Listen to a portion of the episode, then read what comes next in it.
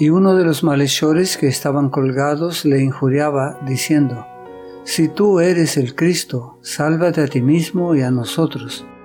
Respondiendo el otro, le reprendió, diciendo, ¿Ni aún temes tú a Dios estando en la misma condenación? Nosotros a la verdad justamente padecemos, porque recibimos lo que merecieron nuestros hechos, mas éste ningún mal hizo. Y dijo a Jesús, Acuérdate de mí cuando vengas en tu reino. San Lucas capítulo 23 versículos 39 al 42.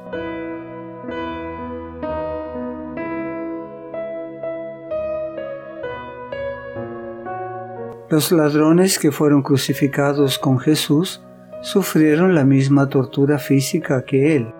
Al principio los dos también se habían burlado de Jesús, y a medida que aumentaba el padecimiento, uno de ellos se endureció, se volvió más agresivo y desafiante, pero no sucedió así con su compañero.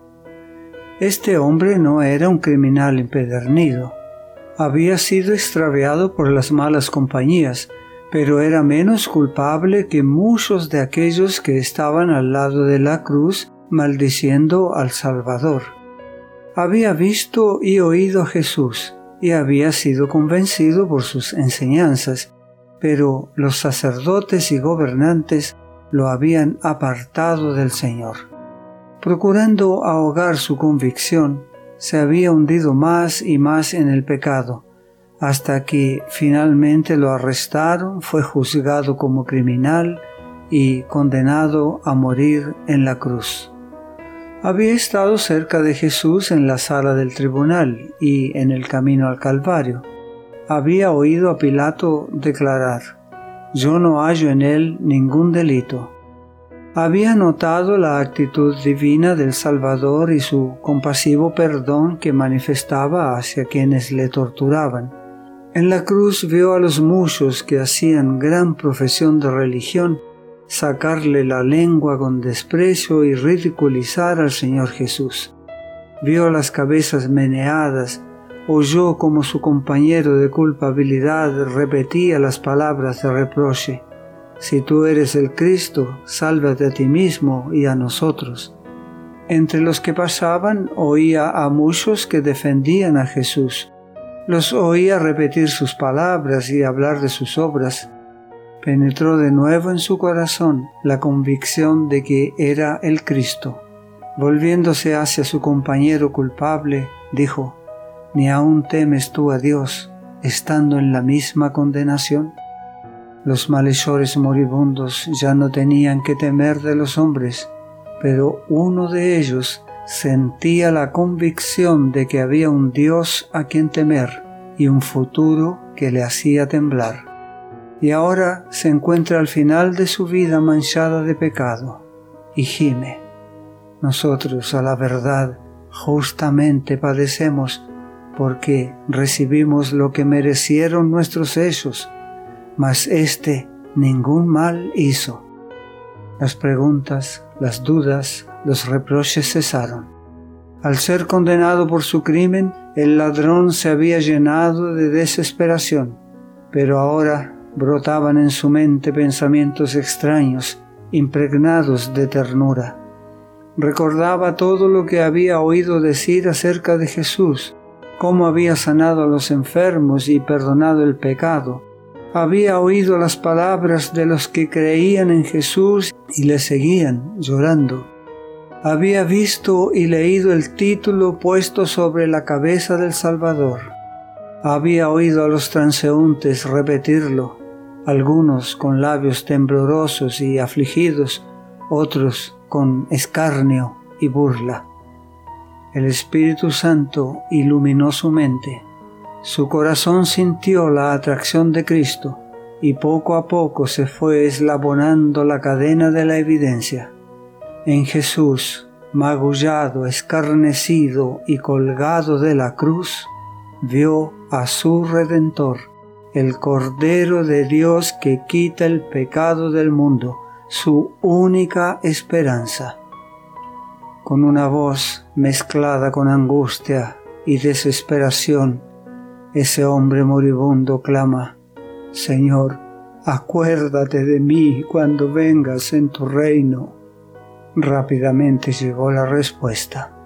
El tono era suave y melodioso, y las palabras llenas de amor, compasión y poder. De cierto te digo, estarás conmigo en el paraíso. Satanás tembló pensando en su reino. Él supo que sería destruido. Jesús había soportado todas sus tentaciones.